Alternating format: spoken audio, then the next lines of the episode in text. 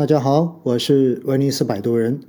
今天是二零二一年的一月十八日，今天晚上呢，又想跟大家来务虚。由于今天公布去年经济数据比较亮眼，所以今天整个 A 股的表现应该说是让大家比较开心的，全线都在上涨。三十个中性一级行业全天仅有四个行业有下跌，另外的二十六个行业全部录得上涨。而北向资金呢，也在持续的净流入，南向资金更是创纪录的超过两百亿资金的净流入。从以上的这些迹象来看，今天的 A 股，今天的市场应该说都让大家是比较开心的。而唯一让大家稍微觉得有一点点不爽的呢，可能就是两市的成交量终于在二零二一年第一次降到了一万亿以下。而作为我自己今天更加关注的是另外一件事情，那么就是某家公司的新发基金一天的募集量居然超过了一千五百亿元，创了中国公募基金史上面的记录，因为它超过了去年由鹏华所创造的一天募集超过一千三百亿元的这样的一个记录。那这支基金呢，本身限额一百五十亿元，也就意味着最终它的一个配售比例可能会不到百分之十。据朋友圈的消息，哈，这支基金今天早上仅仅一个小时募集量就已经突破了五百亿，而到了中午就已经突破了一千个亿。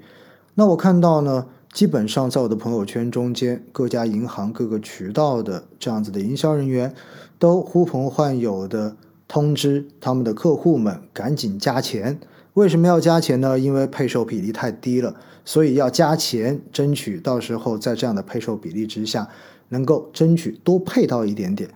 然后看这些消息看的多了之后，我当时在微博也好，还有我的朋友圈也好，我都发了这样一段话，那就是本来它的配售比例已经很低了，然后还鼓励大家再拼命的加钱，到最后的结果并不会让你买到的这一个份额变得更多，反而会让你的这一个配售比例变得更低而已。果不其然，最终到收盘之后，现在看到的消息，应该说一天募集超过了一千五百亿元。那到底是多大的大牛能够如此吸引市场的资金呢？我想，也许今天参与去认购这个产品的绝大多数投资者，可能都根本不知道这个基金经理姓甚名谁，也不知道这个基金经理历史的经历是如何。更别说去了解他过往管理产品的经验到底是牛还是不牛了。其实，在基金市场异常火爆的这种情况之下呢，我们相信哈，有很多以前从来没有购买过基金的小白投资者，慢慢的也会开始进入到基金市场。而他们进入到投资基金的这个过程中间，绝大多数都会是通过各个渠道的营销人员介绍，开始尝试着投资基金。而在这个时候，各家代销的渠道，银行也好，证券公司也好，或者是第三方的这种网络平台也好，大家毕竟是靠这个吃饭的，所以的话呢，在一支产品，其他行、其他渠道都在卖的过程中间，自己也一定得卖，否则自己不卖的话，客户的资金就有可能被转到其他竞争对手那里去。所以，只要大家发现某一款基金已经开始变成爆款了，那么在这个过程中间，对于资金的这种引流跟争夺就成为了重中之重。所以呢，才会出现限额一百五十亿的基金，最终全天卖出了一千五百亿。而更重要的是，这一千五百亿的资金要经历配售比例的确认，然后再退款，最终再确认份额，合同成立。所以在这个过程中间，其实有超过一千多亿的资金都在白白浪费自己的时间价值。其实对于同一个基金经理的产品来说，只要基金合同没有本质上的区别，比如说基金类别不同，或者说对于投资范围的限制不同，